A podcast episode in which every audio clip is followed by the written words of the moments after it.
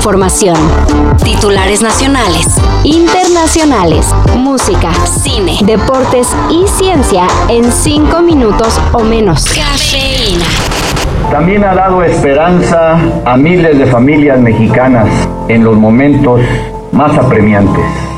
Sirva este espacio para honrar la vida de Frida.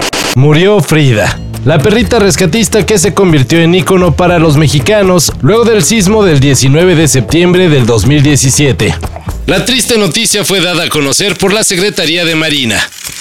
Querida Frida, aunque tu partida nos duele, hoy la familia naval promete honrar tu memoria actuando bajo el legado que nos enseñaste.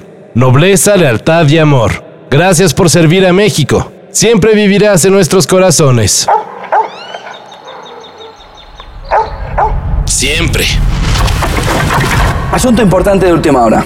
La OTAN acaba de comunicar que rastreó el misil que cayó en Polonia. Blanco y en botella. ¿Y para qué nos tienen así toda la noche?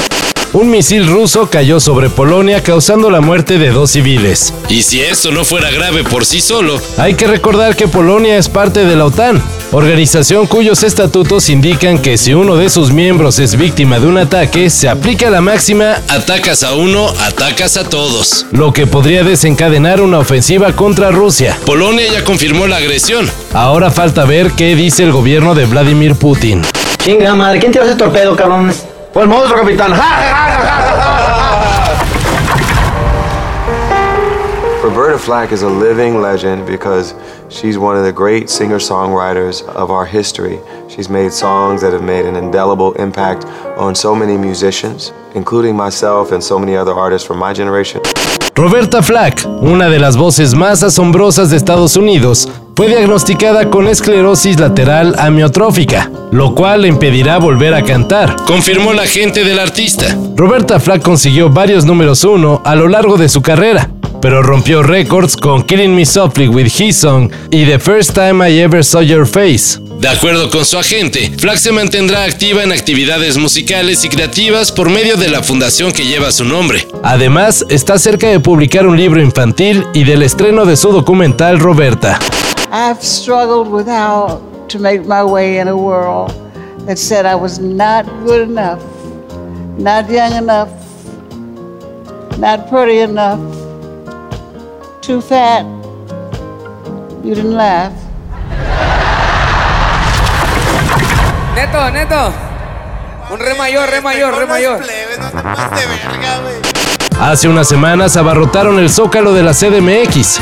Ahora los del grupo firme se presentarán nada más y nada menos que como espectáculo de la NFL. Todavía les falta para el Super Bowl, pero ahí la llevan. Serán parte del show de medio tiempo del juego entre los 49 de San Francisco y los Cardenales de Arizona que se realizará el próximo 21 de noviembre en el Estadio Azteca. Un fin de semana con puente de locura. Corona Capital, inicio del Mundial y el Monday Night Football en la Ciudad de México. Ya, supérame y deja hablar mal de mí.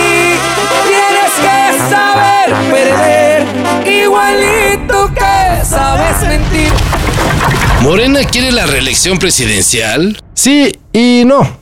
En el Congreso de la CDMX, la bancada morenista presentó la propuesta para que los periodos presidenciales sean de cuatro y no de seis años, con la opción de un segundo mandato. Esto para que se consoliden las políticas públicas de gran calado, algo así como lo que pasa en Estados Unidos. La propuesta apenas fue presentada y en caso de progresar de forma positiva, no le tocaría a AMLO, sino al presidente que sea electo en 2024. Entonces, pues sí reelección, pero no de López Obrador. Ya me había espantado. Todo esto y más de lo que necesitas saber en sopitas.com. El guion corre a cargo de Álvaro Cortés y yo soy Carlos el Santo Domínguez.